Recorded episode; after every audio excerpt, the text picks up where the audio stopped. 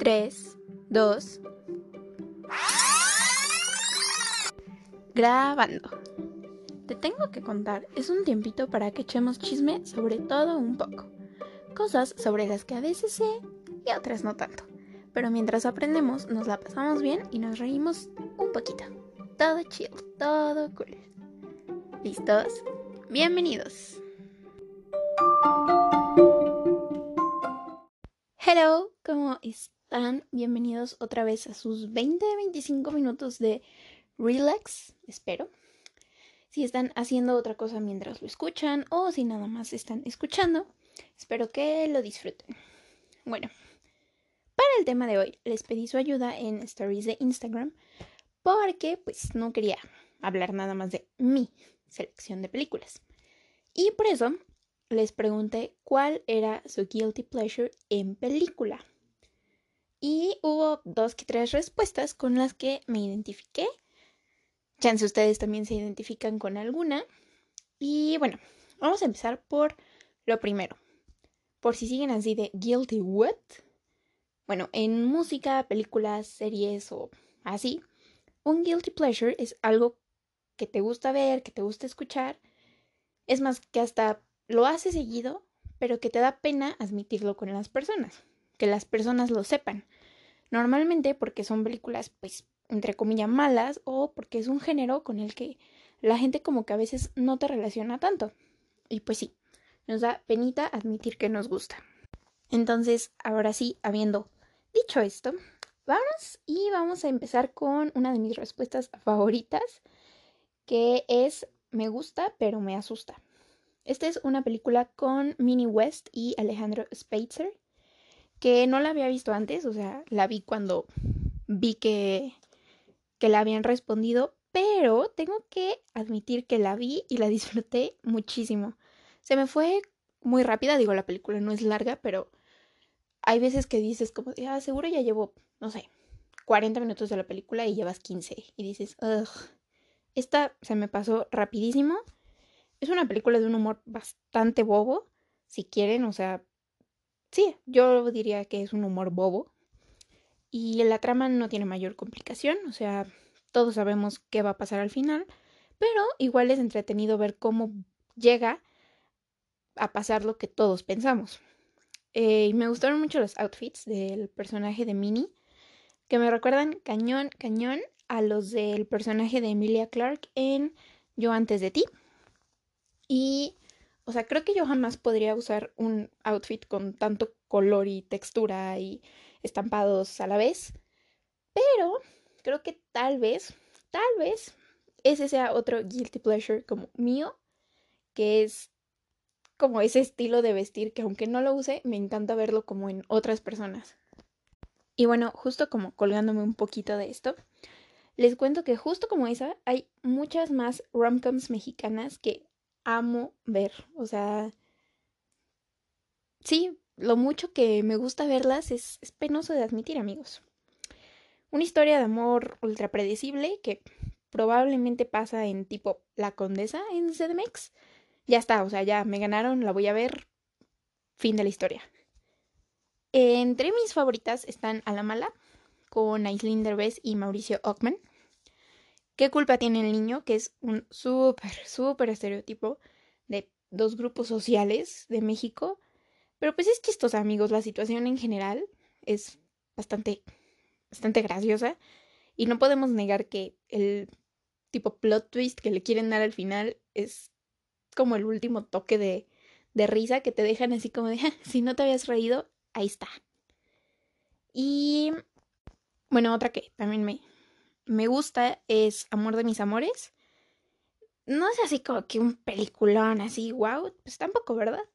La neta sí tiene diálogos y partes que son súper cliché y que no me acaban de convencer, pero overall no le diría que no a ver otra vez esa película. Es de Manolo Caro, por si se quieren dar como una idea del vibe de la película, y tiene un soundtrack chido que también es como que muy a su estilo, o sea, Siento que lo más rescatable siempre de las películas de Manolo Caro es el soundtrack. Y de las series, pues. Y maybe mi cosa favorita de esta película es el personaje de Marimar Vega. ese, ese personaje es como lo más rescatable de la película también. Otra que me contaron en Stories, que entra como en esta sección, es Solteras. Y oigan, esta no me gustó. O sea, no, no la acabo de ver. Ya la había visto. La vi justo antes o después de la que salió de How to Be Single con Dakota Johnson y Rebel Wilson. Porque dije, no, o sea, no sabía si era como un remake o algo así. La vi y no, no, o sea, cero me gustó. O sea, al principio yo sentía que, que su intención era como ir contra las ideas de mujer treintona, quedada y que no iba a ser como previsible, pero no. O sea, para mí pasó todo lo contrario y en lugar de acabar de verla y decir como, sí, strong, independent woman who needs no man, fue como, o sea, entonces, ¿sí hay que casarse? Además, el personaje principal, no sé, no se me hizo nada, nada relatable. Al contrario, me desesperaba mucho y no me daba risa. O sea, nada, no me dio risa la película en lo absoluto. Pero pues nuevamente no, esta es solo mi opinión.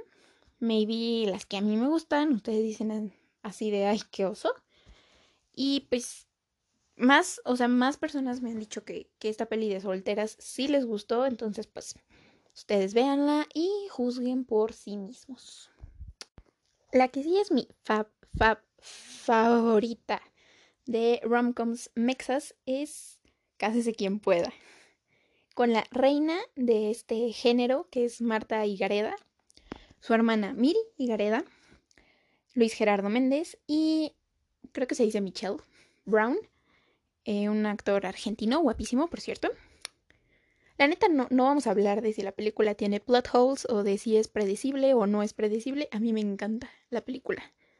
Me encanta al nivel que como no la encontré en ninguna plataforma de streaming, la compré. Y aún sea la décima vez que la veo, yo estoy emocionadísima viéndola. La, la neta, esa película sí me, sí me gusta mucho. Desde que la vi en el cine me encantó. Y por último, en esta sección, la que les conté en Stories, o sea, por lo que salió como todo el tema, es Cine La Regia. Esta la quería ver desde que salió en el cine porque como que dije, esta, es de las mías. Como de, del tipo de películas que, que secretamente disfruto ver.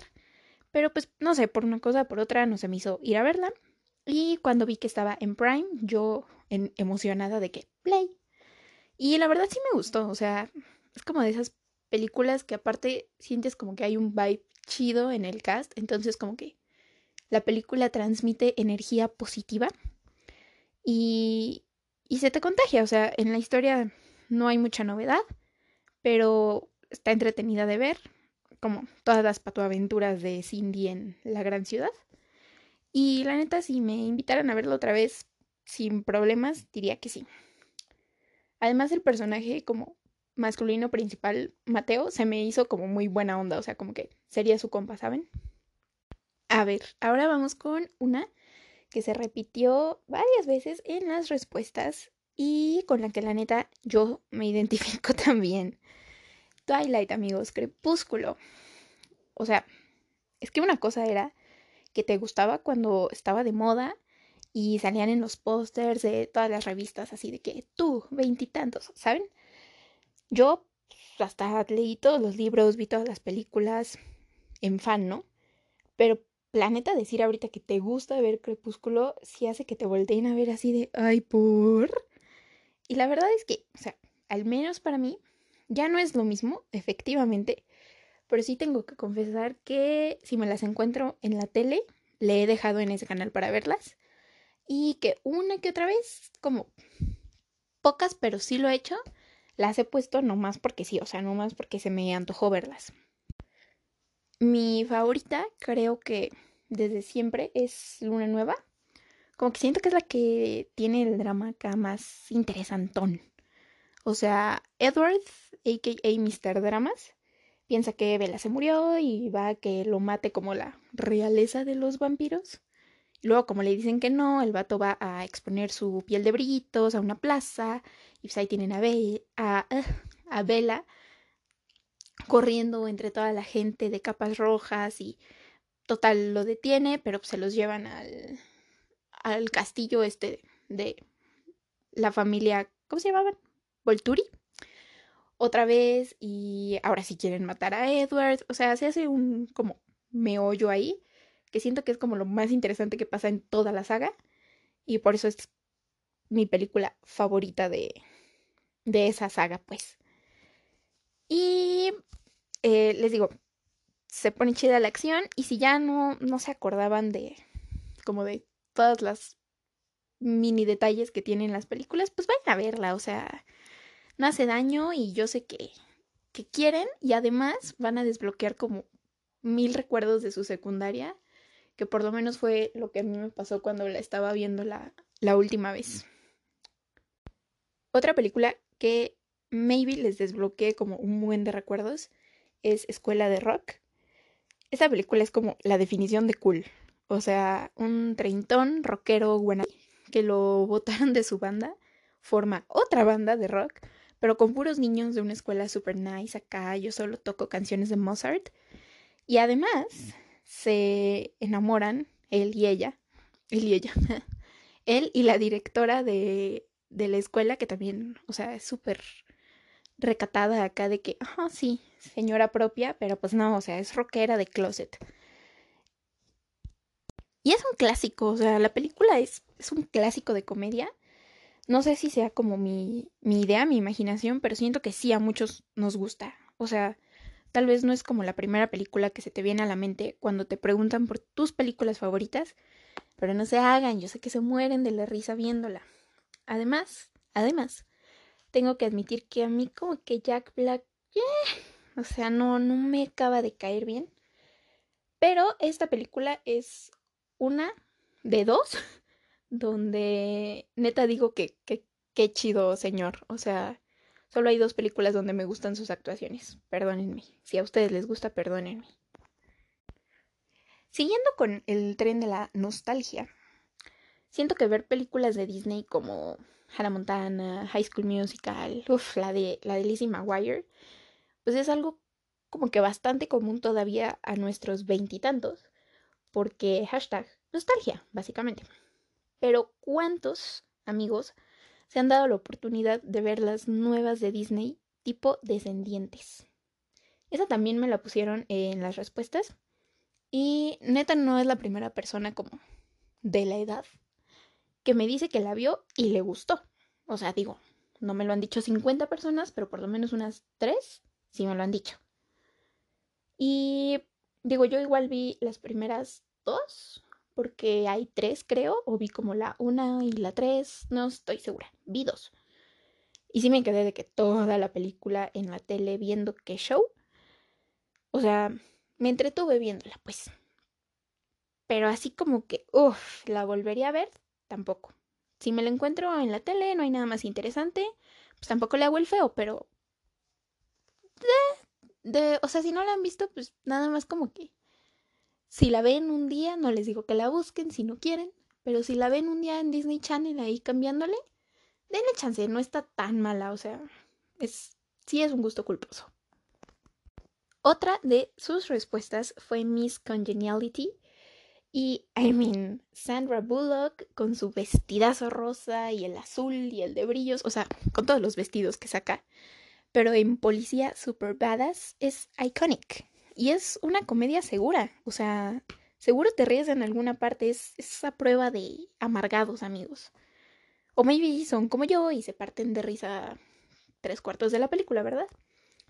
El chiste con este tipo de, vamos a decir, comedias rosas, es que siento que aunque neta te pueden gustar y dar risa, a veces, o sea, lo que yo he como visto, siento que a los que más les da pena admitir que les gusta o que las han visto es a los vatos. O sea, como que es más su guilty pleasure porque, no sé, están catalogadas como más de, de niñas y pues, pues no, o sea, bullshit. No, no puede ser que por disfrutar una película te juzguen o te digan algo, pues si ustedes son el que juzga, no sean así, o sea, bye. Por último, creo que no podía dejar de hablar de un guilty pleasure que está como más escondido. O sea, yo no sé cuántos lo tengan o si soy la única. Espero que no. Pero las películas de acción de baja calidad, amigos, ¿podemos hablar de eso? O sea, películas que no tienen ni trama, ni actuaciones chidas, ni personajes interesantes, ni efectos especiales increíbles. O sea, que te, que te preguntas como, neta, ¿quién le dio su dinero a esto? O sea, ¿quién financió esto? Pero las ves. O sea, maybe te acaban dando risa de lo malas que son. Y el chiste es que te picas viéndolas y se acaba y te puedes parar y decir, no manches, está malísima. Pero ahí estás viéndola y te encuentras una con trama similar y ahí vas a verla. ¿Saben? O sea, son películas tipo Sharknado, Anaconda, La momia, Tornado, que sí son las que cuesta admitir como de, ah, sí, una vez la vi. o, o decir como de, ¿sabes qué? Ya la he visto más de una vez. Es como de, ¿por? O incluso las sagas de, de miedo, tipo Rec, Destino Final y So, que neta, no, o sea, no sabes qué haces viendo So 7 porque no está buena, porque no pasa nada nuevo, ni siquiera es como miedo de que, ah, Screamers, o sea, las películas no tienen mucho sentido, pero creo que todos hemos caído a veces en más de una de estas y o no sé si soy la única que dice como de, a ver, o sea, la ves mala y la ves por mala, ¿sabes? Y bueno, hasta aquí le dejamos con nuestras películas Guilty Pleasure.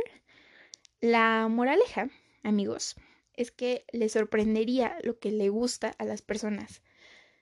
O sea, todos como que tenemos nuestro guardadito de cosas que que nadie piensa como que nos podrían gustar o muy pocas personas saben que nos gusta.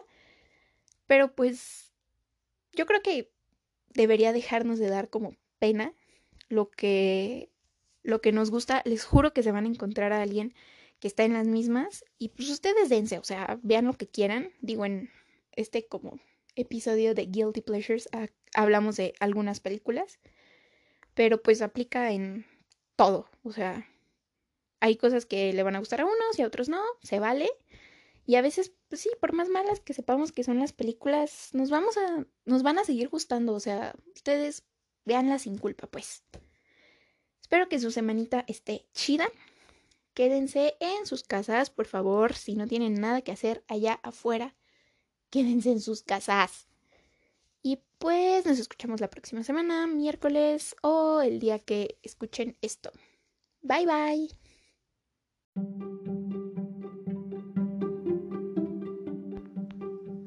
Muchas gracias por escuchar este episodio. Espero que te haya gustado.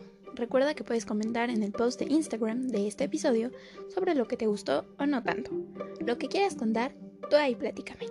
Nos escuchamos el próximo miércoles. 3, 2. Adiós.